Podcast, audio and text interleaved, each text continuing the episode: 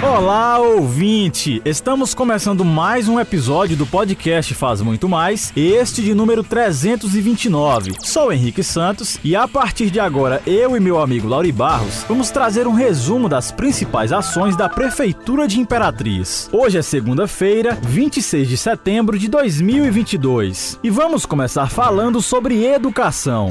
Notícia, informação, para conscientizar sobre os direitos e a luta pela inclusão das pessoas surdas, a Prefeitura de Imperatriz, por meio da Secretaria Municipal de Educação, promove de 26 a 30 de setembro a Semana do Dia do Surdo, com o tema Mãos que Falam, Olhos que Ouvem. A solenidade de abertura acontece nesta segunda-feira, na Universidade Aberta do Brasil. Evento contará com apresentações culturais e roda de conversa com profissionais surdos e ouvintes da área de educação bilíngue a ação também é alusiva ao Setembro Azul, mês dedicado às atividades de reflexão da comunidade surda.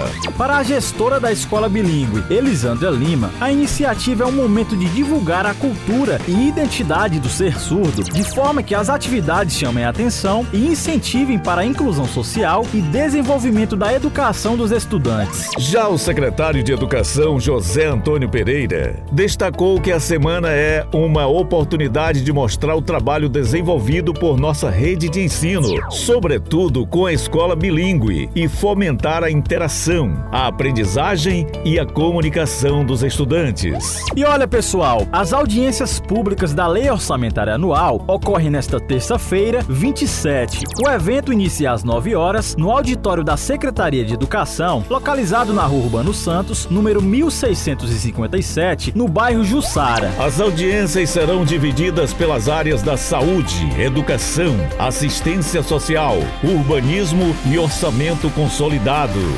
De acordo com a adjunta da Central de Planejamento Orçamentário da Cefasgo, Eritane Reis, a maior questão da audiência pública da LOA é a transparência. Ela ressaltou que, por meio das audiências sobre esses temas essenciais para a gestão municipal, o cidadão tem a possibilidade de se tornar cada vez mais consciente. E, em caso de dúvidas, informações podem ser obtidas pelo WhatsApp 999-9185-7126 e pelo e-mail cefasgo.imperatriz.ma.gov.br. E a gente encerra esse episódio falando sobre infraestrutura. A Prefeitura de Imperatriz, por intermédio da Cinfra, concluiu a pavimentação asfáltica das ruas B1 e B3 no Jardim Tropical.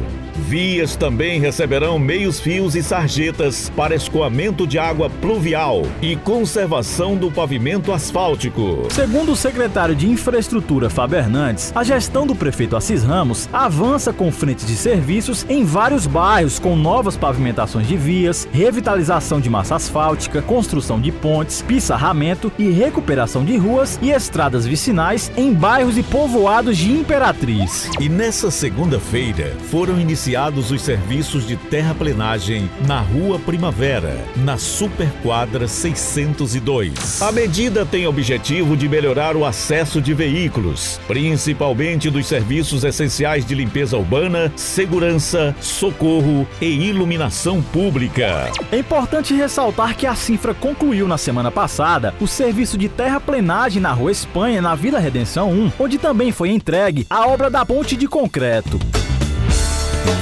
E aqui encerramos mais um episódio do podcast Faz Muito Mais da Prefeitura de Imperatriz. Esse e outros episódios você pode acessar no portal imperatriz.ma.gov.br barra podcast, redes sociais e principais plataformas de streaming.